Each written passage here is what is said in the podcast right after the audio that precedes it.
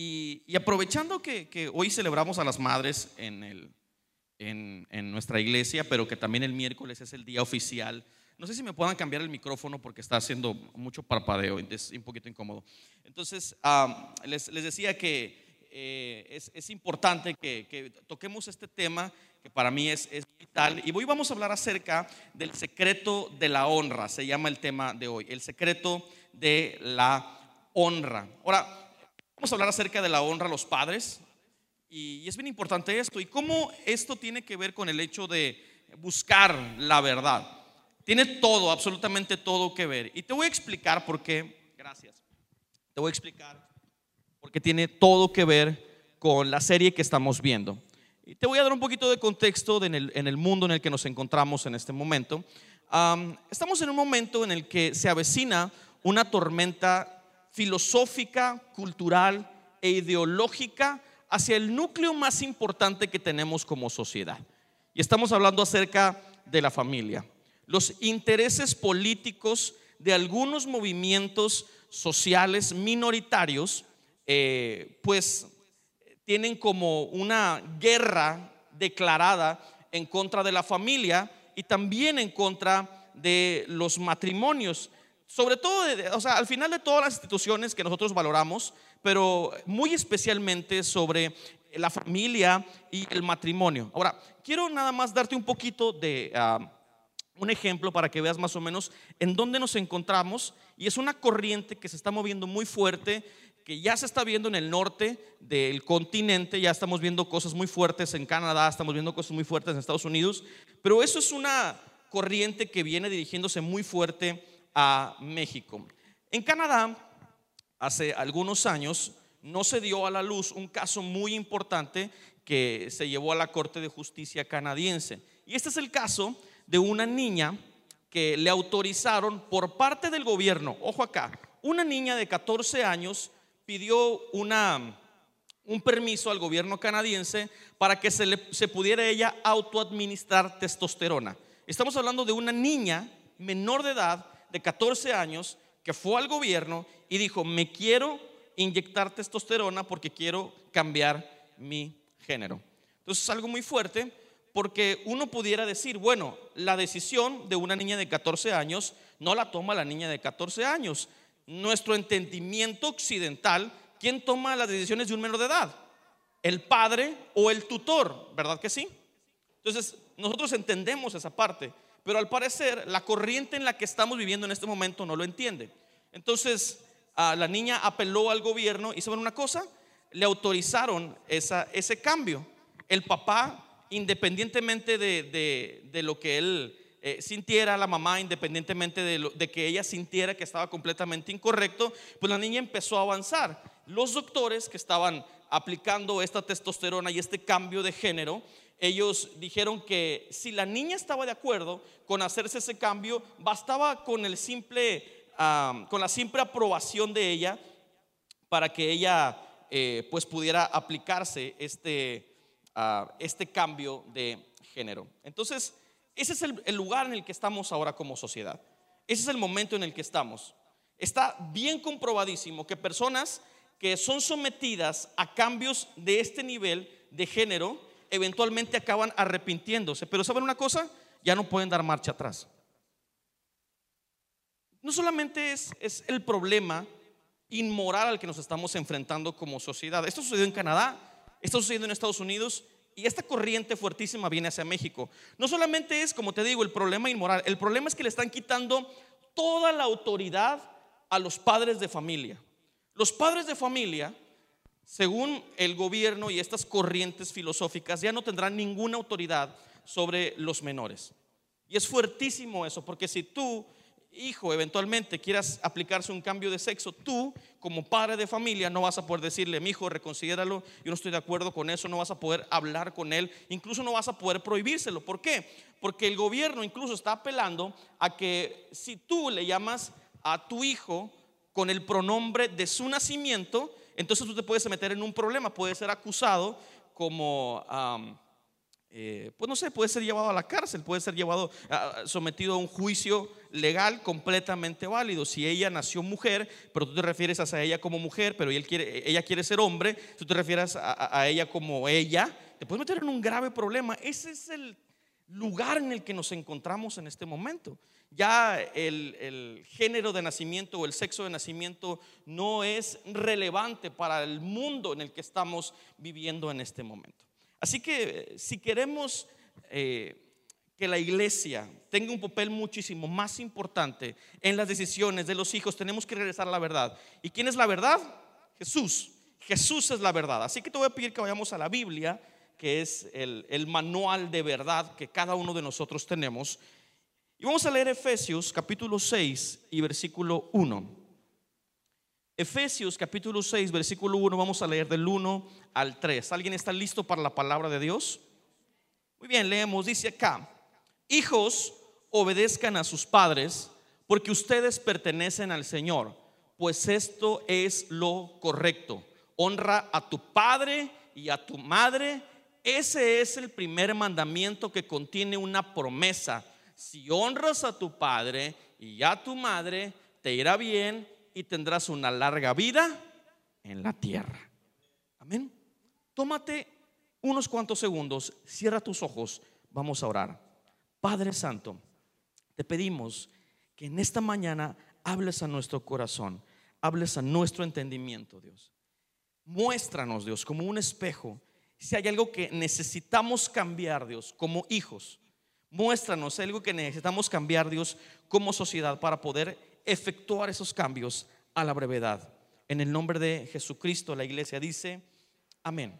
Muy bien, el doctor Albert Moller, yo leí un libro de Albert Moller bien bueno el año pasado que se llama La tormenta que se avecina. Y el doctor eh, dice una frase que es de mis, de mis frases favoritas de todo el libro y te la quiero leer. Dice acá, lejos de ser una construcción social, las familias muestran la gracia de Dios, la gloria del Evangelio y son esenciales para cualquier sociedad funcional. Entonces, es importante que entendamos un principio, que nosotros no podemos ser cristianos o eh, no podemos declarar que tenemos la verdad si no hay una honra profunda hacia los padres. No podemos decir que honramos a Dios que no vemos y si no honramos a nuestros padres que los vemos todos los días y que son de carne y hueso. Es súper importante que entendamos que nuestra actitud hacia nuestros padres, a nuestra mamá y a nuestro papá es tan importante para que podamos ser de larga vida y que las cosas nos salgan bien en todo lo que hacemos. ¿Alguien quiere esta promesa para sí? Yo quiero esa promesa para mí. Yo quiero que todas las cosas me salgan bien. Yo quiero ser de larga vida en esta tierra. Yo quiero ver a mis nietos. Quiero, quiero disfrutar de, de salud, ¿verdad? Una persona que tiene salud es una persona que disfruta de larga vida. Es bien importante esto. Sigmund Freud, que lo hemos citado muchas veces aquí, no para aprender de él, sino para contradecirlo muchas veces, pero Sigmund Freud, que es uno de los ateos más ateos de la historia, dijo esta frase, la actitud de una persona hacia su padre biológico determinará la actitud de esa persona hacia aquello que llama Dios. otra vez, no podemos decir que creemos en Dios, no podemos decir que creemos en su palabra si no honramos a nuestros padres. Ahora, necesitamos entender un principio bien básico. ¿Qué es la honra? ¿O cómo podemos honrar? Honrar, según el diccionario, es alabar y estimar a través de cuatro cosas importantísimas. Número uno, la obediencia. Número dos, el respeto. Tres, admiración. Y cuatro, retribución. Es importantísimo esto. Nosotros honramos a través de obedecer a nuestros padres, a través de respetarlos, admirándolos y retribuyendo el trabajo que han hecho hacia nosotros.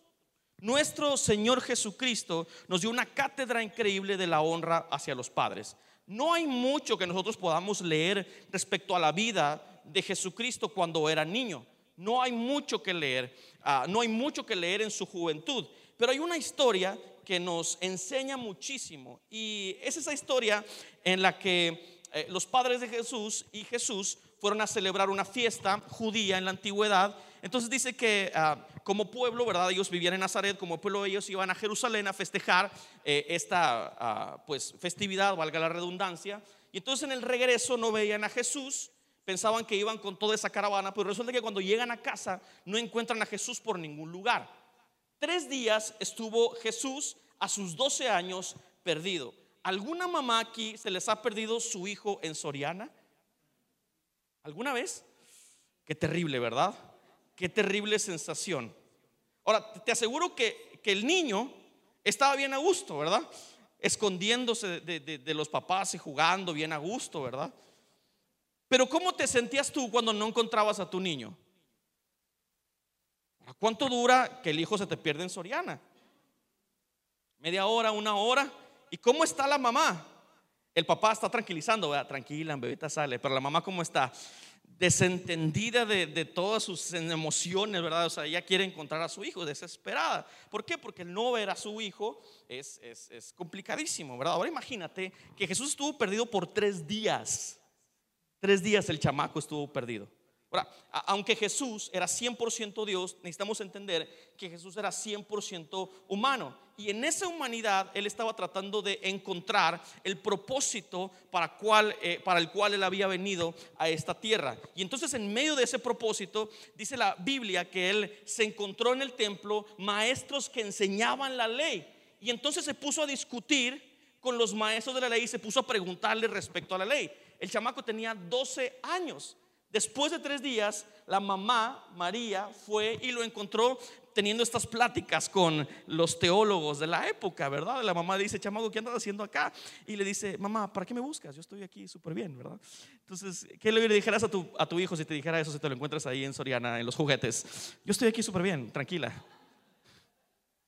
lo agarras de las greñas, lo subes, ¿verdad? Le das unos chanclados en el carro, que no se te ande zafando, ¿verdad? Pero María era judía, no era mexicana. Pero hay algo interesantísimo en esta, en esta historia. Dice la idea que cuando Jesús se encuentra a sus padres, dice Lucas 2.51, luego regresó con sus padres a Nazaret y vivió en obediencia a ellos. Y hay un versículo después que dice, y Jesús crecía en sabiduría, en estatura y en gracia para con Dios y los hombres. O sea, la obediencia le ayudó a crecer en estatura, sabiduría y en gracia. Él era el Hijo de Dios. Él era la, manifestación de la deidad. Era él era el misterio. Pero aún así, aunque fuera el misterio del Evangelio, ¿qué pasa con Jesús? Jesús se sometió a sus padres terrenales. Y nosotros a veces queremos no someternos porque nos sentimos lo suficientemente maduros para no someternos a nuestros padres. Yo eh, eh, cuando crecí, me la pasé dando, pidiéndole perdón a mis papás por ser tan rebelde. Yo tuve una, ah, una adolescencia sumamente rebelde, me salía de la casa, era grosero con mis papás y, viví una vida después cuando entendí eh, la, el amor de mis padres, viví una vida por completo agradeciéndoles y pidiéndoles perdón por la vida que yo había llevado. Pero es bien importante entender que si no aprendemos la honra, nunca es demasiado tarde para honrar a nuestros padres en vida. Necesitamos entender que mientras que tengamos a nuestros padres en vida, podemos ser hijos que honran a sus padres. Y necesitamos entender esa parte. Jesús, aún en su último momento crucificado, la que estaba ahí en la cruz al pie, ¿quién era? María. María estaba al pie de la cruz viendo a Jesús dando sus últimos suspiros de vida. Y entonces ahí Jesús, llevando todas las cargas de la humanidad, todo el pecado de la humanidad sobre sus hombros, se dirige hacia ella, se dirige hacia Juan y le dice a Juan, Juan, te encargo a mi mamá, no la dejes. Mamá, ahí está tu hijo. Hijo, ahí está tu mamá. ¿Por qué? Jesús era el primogénito de la familia y la responsabilidad del primogénito de la familia era que cuando enviudaba, el hijo primogénito se llevaba a la mamá a cuidarla. Y Jesús está acá, crucificado, dándole un plan de retiro a su mamá. Le está diciendo, mamá, tú no vas a estar sola en tus últimos momentos de vida. Ahí está tu hijo que te va a cuidar. Aún en ese momento tan terrible, Jesús estaba honrando a su madre. ¿Alguien le conmueve esta historia? Es increíble. Ahora quiero compartirte tres principios de cómo honrar a nuestros padres. Mira, tenemos muchas reservas con nuestros padres, muchísimas. Cuando, cuando voy a, a, a dar una predicación en 15 años, siempre hablo acerca de la honra a los padres, porque es lo primero que nos lleva al fracaso cuando los deshonramos. Cuando deshonramos la autoridad de nuestros padres, empezamos a vivir en fracaso tras fracaso y no entendemos por qué estamos viviendo en la condición en la que estamos viviendo. Y, y, hay un principio sencillísimo, necesitamos aprender a honrarlos y la implicación de la honra es, número uno, acéptalos tal como son. Acéptalos tal como son. Hemos tenido a veces muchas discusiones internas, a lo mejor no nos hemos atrevido a externarlas, pero hemos tenido conversaciones internas dentro de nuestro corazón porque no aceptamos cómo son nuestros padres. No aceptamos sus fallas, no aceptamos eh, la, la, manera en la que hacen las cosas. Ahora, yo le digo a los chavos, yo sé que tu papá no le sabe al TikTok, yo sé que tu papá no tiene cuenta de Instagram, yo sé que tu papá puede que no sea tan cool como tú quisieras que fuera tu papá, pero sabes una cosa, si te tomas el tiempo de hablar con tus padres, te vas a llevar palabras de sabiduría de ellos por todo lo que han experimentado, por todo lo que han vivido. El problema es que no aceptamos a nuestros padres tal y como, y como son. Entendemos que nuestros padres tienen debilidades, entendemos que nuestros padres tienen fracasos, pero nuestros papás no están en este mundo para cumplir con nuestras expectativas. A veces decimos, es que mi papá debería de ser así, mi padre debería de ser así, mi padre debería de tener estas... Ah, estos detalles conmigo y no los tiene, pero tu labor como hijo no es que tu padre llene tus expectativas, tu labor como hijo es honrarlo independientemente de cómo él es. Honramos a nuestros padres y los aceptamos tal y como son, porque ese es un principio bíblico, no es una sugerencia, no es una opinión. Honramos a nuestros padres porque es un mandamiento con promesa. ¿Quieres que te vaya bien? Honra a tu padre y a tu madre. ¿Quieres ser de la vida? Honra a tu padre y a tu madre. Acéptalos tal y como son. Ahora yo sé que hoy aquí hay hijos sentados con papá y mamá y, y no quisiera que la mamá les metiera un codazo a los hijos, ¿verdad? No se trata de eso. Es importante que entendamos que lo que Dios quiere hoy, en este tiempo, es volver el corazón de los hijos a los padres el corazón de los padres a los hijos. Es importantísimo eso. La Biblia nos narra un pequeño fragmento de una pequeña crisis que tuvo Noé. ¿Alguien recuerda a Noé? Conocemos lo mejor de Noé, ¿verdad? Conocemos la valentía de Noé al crear un arca, eh, conocemos el, como la parte hermosa de Noé, pero muy poco predicamos acerca de un momento de crisis que, que tuvo nuestro estimado Noé. Noé, lo primero que hizo después de bajar del arca fue plantar un viñedo. ¿Y qué crees que hizo con las uvas que plantó? Un vinito. Un vinito, claro. Se hizo un buen vino. Y este amigo, después de que se hizo un buen vino, pues se lo tomó. ¿Qué esperábamos? Claro, tomó ese vino. Y después de que tomó ese vino en exceso, se emborrachó. Se emborrachó con el vino que él mismo había ah, labrado, ¿verdad? Entonces dice que se pegó una borrachera tan fuerte que quedó literalmente tirado desnudo en, en la tienda que había construido. Quedó completamente desnudo. Ahora, yo sé que podemos juzgar fuertísimo a Noé, ¿verdad? ¿Cómo el hombre de Dios puede tomar? ¿Cómo el hombre de Dios puede emborracharse de ese nivel? No nos olvidemos nunca que los hombres de Dios son humanos. Jamás nos olvidemos de eso. No te olvides jamás de que tu papá y tu mamá son seres humanos que tienen errores como todos y cada uno de nosotros. Son seres humanos que tienen sus batallas internas, son seres humanos que están eh, teniendo sus problemas interiores y que están todos los días luchando por ser mejores. Y Noé estaba ahí tirado. Y dice ah, la Biblia que uno de sus hijos, Cam, el menor de sus hijos, encontró a su padre y lo encontró tirado completamente desnudo en su tienda. Dice la Biblia que cuando él lo vio, ah, fue y lo contó a sus hermanos. Y entonces dice que sus hermanos, que se llamaban Seth y se llamaban Jafet, ellos hicieron algo muy interesante. Dice la Biblia que Seth y Jafet quisieron cubrir la desnudez de su padre, pero no quisieron verlo desnudo. Entonces eh, tomaron un manto entre los dos y dice que de espaldas, para no ver a su padre desnudo, dice que empezaron a caminar hacia atrás y cubrieron la desnudez de su padre. Ellos no se preguntaron si había tomado. Ellos no se preguntaron por qué estaba así. Ellos no pensaron, nuestro padre nos decepcionó. Primero crea un arca, nos separa de toda la gente que nosotros conocemos, de toda la gente que nosotros queremos. No, ellos lo que hicieron fue entender que su padre era un ser humano y cubrieron su vergüenza. Cubrieron la vergüenza de su padre porque ellos sabían que su padre era un, ser humano. Pero Seth vio a su padre, perdón, pero Cam vio a su padre con altivez. Él vio a su padre y dijo, ah,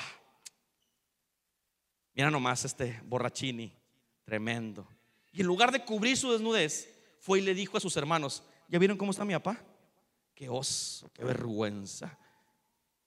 ¿Quién se, quién se creía este chamaco? ¿De quién aprendimos ver a los padres con altivez? ¿De quién aprendimos sentirnos superiores a nuestros padres? ¿De quién aprendimos eh, pensar que somos superiores porque nosotros estudiamos y ellos no tuvieron las mismas oportunidades que ellos mismos nos brindaron? ¿Quién nos dio esta idea? el único que es el padre de la altivez, Satanás. De Satanás hemos aprendido a ver a, nuestros padres con altivez. No, es que mi papá pobrecito no sabe. No es que mi papá pobrecito no tiene la educación que, yo tengo. No, mi papá pobrecito como que, como que le falta eh, eh, pues modernizarse, ¿verdad? La Biblia no nos dice que amemos a nuestros padres si se lo merecen, honremos a nuestros padres si se lo merecen. La Biblia dice, honra a tu padre, a tu madre y se acabó. Se acabó. Acéptalos tal como son en sus debilidades, acéptalos tal como son en sus fraquezas y si tienes oportunidad, cubre su desnudez, cubre su vergüenza. Nosotros como hijos no somos nadie para andar contando las debilidades de nuestros padres. Como hijos no somos nadie para estar juzgándolos por lo que son. Nuestro deber es honrarlos y cubrir su vergüenza. Es una manera increíble de honrarlos. Segundo principio, agradeceles. Agradeceles todo lo que han hecho por ti. ¿Alguien acá usó pañales de tela? Levante la mano con, con, con... Yo usé una parte, un tiempo de mi vida. Nada más piensa en esa cosa terrible. ¿Alguien ha cambiado un pañal de, esos desechables? Bueno, imagínate que eran de tela. Y tenías que limpiar y reusar el pañal de tela. ¿No merecen nuestros padres un poco de agradecimiento por el esfuerzo que hicieron por nosotros? ¿Alguien acá tuvo una educación primaria, secundaria, preparatoria? Agradecelas a tus padres porque ellos te llevaron a la escuela. Agradecelas a tus padres porque ellos te ayudaron cuando tenías mucha tarea. ¿Alguien tuvo un techo gracias a sus padres? Agradecelas a tus padres por el techo que te dieron. Dale la honra y la gloria a Dios, porque tus padres te amaron. Y a pesar de que eras a veces muy difícil de amar, te amaron. Agradeceles por todo lo que han hecho por ti y siguen haciendo por ti. Yo no entendía esto hasta que me fui a vivir con mi esposa. Yo no entendía cuán costoso era tener una familia y una vida hasta que me llegó el primer recibo de la luz. Ese día dije, Santo Dios, para mis papás se veía bien fácil cómo hacían esto. Pero luego me di cuenta que no era nada sencillo. Y entonces mi nivel de agradecimiento con mis padres creció profundamente. Yo entendí el sacrificio que mis padres habían hecho por mí, habían hecho por mis hermanos. Que a pesar de las circunstancias adversas que ellos vivieron, nos dieron educación y nos amaron y nos dieron un techo. Si tienes oportunidad de agradecer a tus padres, agradeceles. Si eres un, un hijo soltero, no los deshonres. Si pides un permiso y eres soltero, honra la hora que te dicen tus papás de llegada. Mi hijo, te quiero aquí a las 11 y llegas a la 1 de la mañana. Red flag para ti. Red flag. Muy mal. Honra el permiso que te están dando.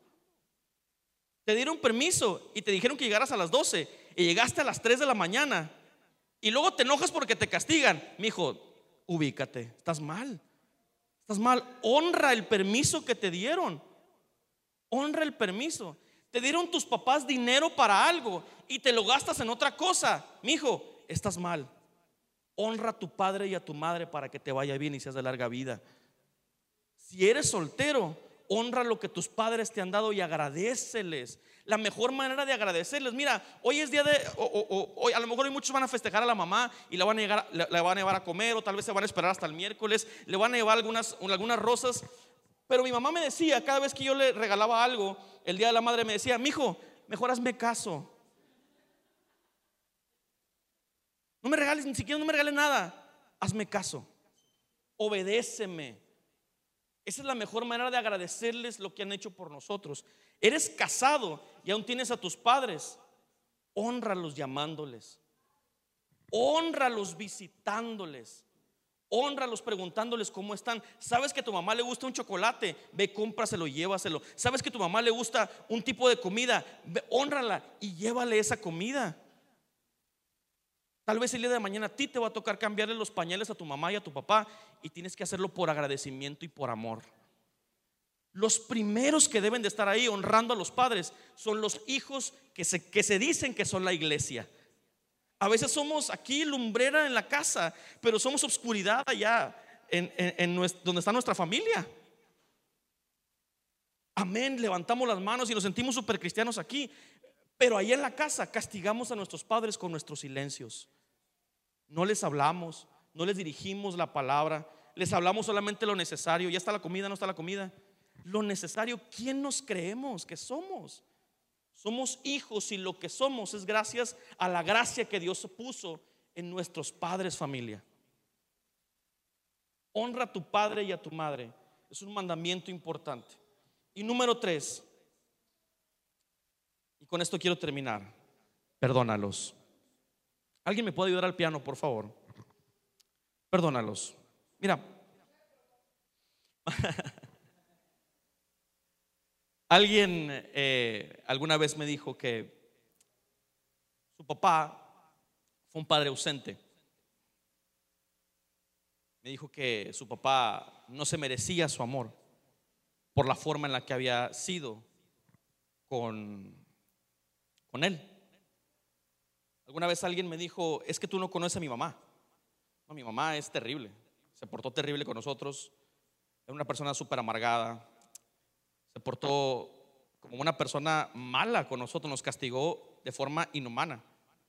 Y desde que tuve la oportunidad, me fui de la casa con un dolor terrible.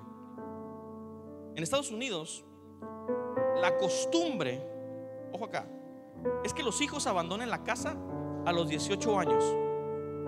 A los 18. Cuando yo tenía 16 años, estaba en mi peor momento de, rebeldía, yo dije, así como en Estados Unidos voy a marcar tendencia aquí en Monterrey. Me voy de mi casa. ¿Qué sabe uno a los 18 años? ¿Qué sabes de la vida? ¿Qué sabes de los gastos de un hogar? Nada, nada, no sabes nada. ¿Qué sabes de madurez? Nada. Pero te cuesta obedecer a papá y a mamá. Te cuesta hacer caso. Y los ves como enemigos en tu propia casa. Lo ves como si fueran gente que no merece tu amor. Una vez alguien me dijo en un grupo conexión, una célula hace muchos años, dijo lo mismo, quisiera a mis 18 años irme de mi casa y vivir solo y le pregunté, ¿por qué? Me dijo, o sea, me dijo la respuesta más banal que te puedes imaginar. Me dijo, pues porque sí. Quiero vivir solo, hacer lo que yo quiero, llegar a la hora que yo quiero. Si él me hubiera dicho, quiero aprender a valerme por mí mismo, quiero ver el, el, sufrimiento que tienen mis papás para empezar a prepararme para la vida. No, él me dijo, quiero hacer lo que yo quiero. Qué respuesta tan más absurda. Qué tontos somos cuando somos adolescentes, ¿verdad? Algunos lo seguimos siendo. Somos muy tontos porque creemos que nuestros papás están en la tierra para cumplir nuestras expectativas. ¿Quién nos creemos? Nuestros papás no cumplen con nuestras expectativas. Si el papá o la mamá nos hicieron daño, nuestro deber es perdonarlos. Porque lo que son no se debe a una casualidad, es crianza. Ellos fueron criados de una manera. Cuando entendemos cómo fueron criados nuestros papás, empezamos a entenderlos más profundamente. Cuando aprendemos cómo vivieron su vida nuestros padres, empezamos a entender por qué son como son. Ellos han puesto lo mejor de ellos para criar su casa, pero no han podido hacerlo bien. No han podido hacerlo correctamente. ¿Por qué? Porque no son perfectos, porque son seres que tienen errores como todos y cada uno de nosotros. Todos los días hablamos del perdón aquí en esta casa. Decimos, hay una frase increíble en el Padre Nuestro. El Padre Nuestro dice, perdónanos como nosotros perdonamos a los que nos ofenden. Nosotros entendemos que el perdón es por gracia, pero a veces no somos lo suficientemente hijos para entender que nuestros padres también merecen gracia de parte de sus hijos. Necesitamos aprender a perdonar a nuestros padres por lo que hicieron y por lo que no hicieron.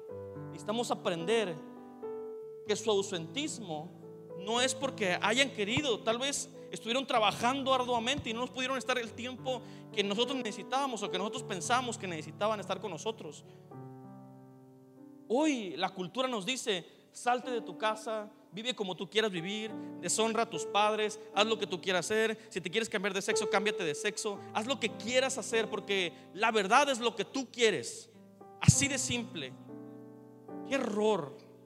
Nos estamos enfrentando a uno de los peores momentos de nuestra sociedad, en el que estamos quebrantando la mayor autoridad de la sociedad. Estamos quebrantando la autoridad de los padres no somos dispuestos a honrarlos con lo que somos, con todo nuestro corazón. Tenemos que aprender a perdonar a nuestros padres por sus errores y sus fragilidades. Deja de castigarlos con tu silencio. Deja de castigarlos con ignorarlos. Tienes que empezar a vivir una vida de honra si quieres cambiar el estatus de tu vida en este tiempo. Hay una foto que quiero enseñarte y me prometí a mí mismo no llorar porque ya lloré lo suficiente ayer. Este es una foto increíble que me tomó, que nos tomó Keila. Eh, ni siquiera sabes lo que hiciste, Keila, con esta foto. Te lo agradezco profundamente. Son mis papás. Esta. Ah, ya he dicho que no iba a llorar, hombre. Esta es una foto eh, de uno de los servicios de habitación. Para los que no saben, empezamos hace tres años la iglesia. Y bien poca gente creía en mí, muy poca. Uno de ellos eran los matrimonios que se vinieron a habitación, mi esposa y mis papás. Fíjate, es increíble. Mis papás, a pesar de que vieron mi peor momento, Conocieron lo peor que yo era. Supieron que era un niño grosero. Pero cuando abrí habitación, los primeros que estuvieron sentados en primera fila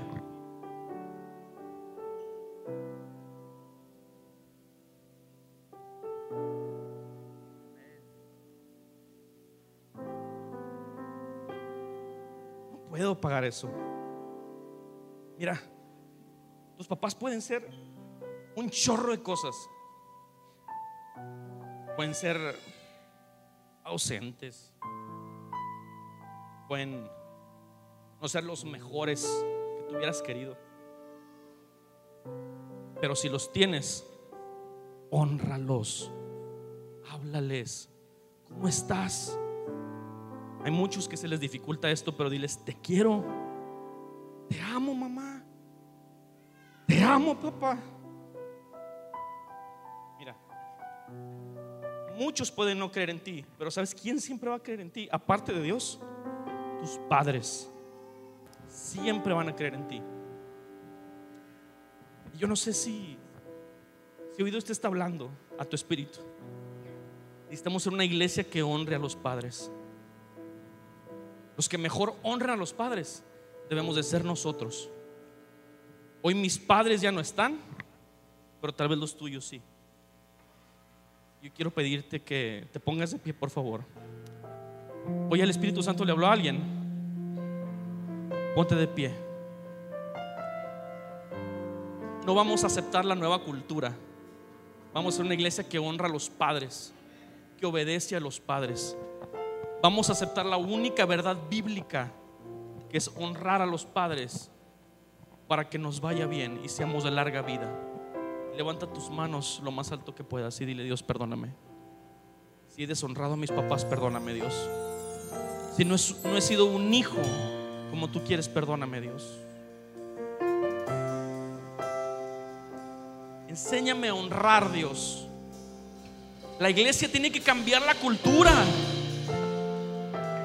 Deja de castigar a tu papá. Si eres adolescente, deja de estar haciendo eso que haces. Háblale a tu padre hoy. Háblale a tu mamá. Dile, mamá, te amo, te extraño, no solo por el día de la mamá. Te quiero mucho. Te invito a comer, te llevo de vacaciones. Ya basta de estar peleando con nuestros padres. Es tiempo de que los hijos, el corazón de los hijos se vuelva el corazón de los padres y los padres de los hijos. Tienen errores porque son humanos. Tienen errores porque son humanos. Pero tenemos que aprender a perdonar y a dar esa gracia que hemos recibido. Levanta tus manos al cielo y dile, Señor, enséñame a amar, Dios, como tú me has amado. Enséñame a dar gracia como tú me la has dado, Padre. Enséñame a cubrir los errores de mis padres, Dios. Yo no soy nadie para juzgarlos, Dios. Pero me has amado, Dios. Cantamos, cantamos, cantamos.